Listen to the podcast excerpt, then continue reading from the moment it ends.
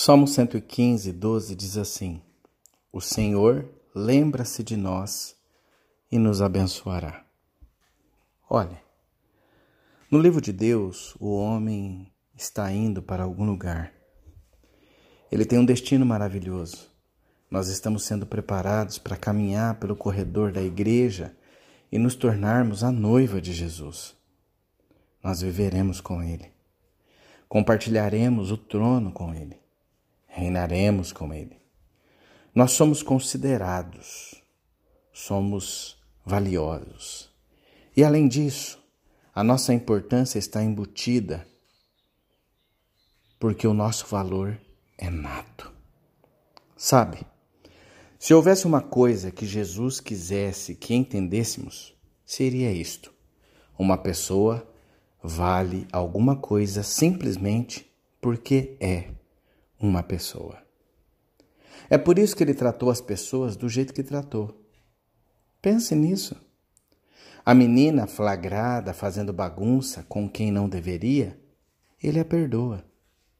O leproso intocável que pediu para ser limpo, ele o tocou. E o caso do cego à beira do caminho? Ele o honrou.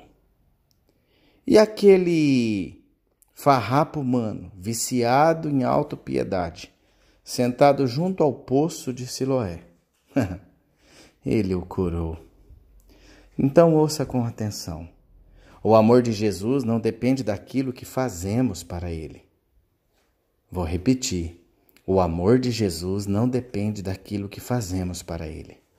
De forma alguma, aos olhos do Rei, você tem valor simplesmente porque existe. É isso mesmo. Você não precisa parecer bom, nem sair-se bem. Seu valor é nato.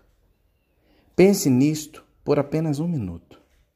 Você é valioso simplesmente porque você existe.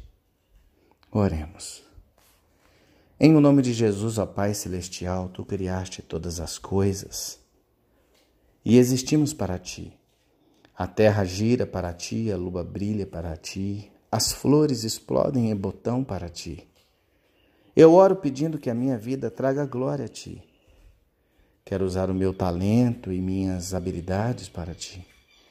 Todos os meus pontos fortes e fracos são para a tua glória. No nome de Jesus. Amém.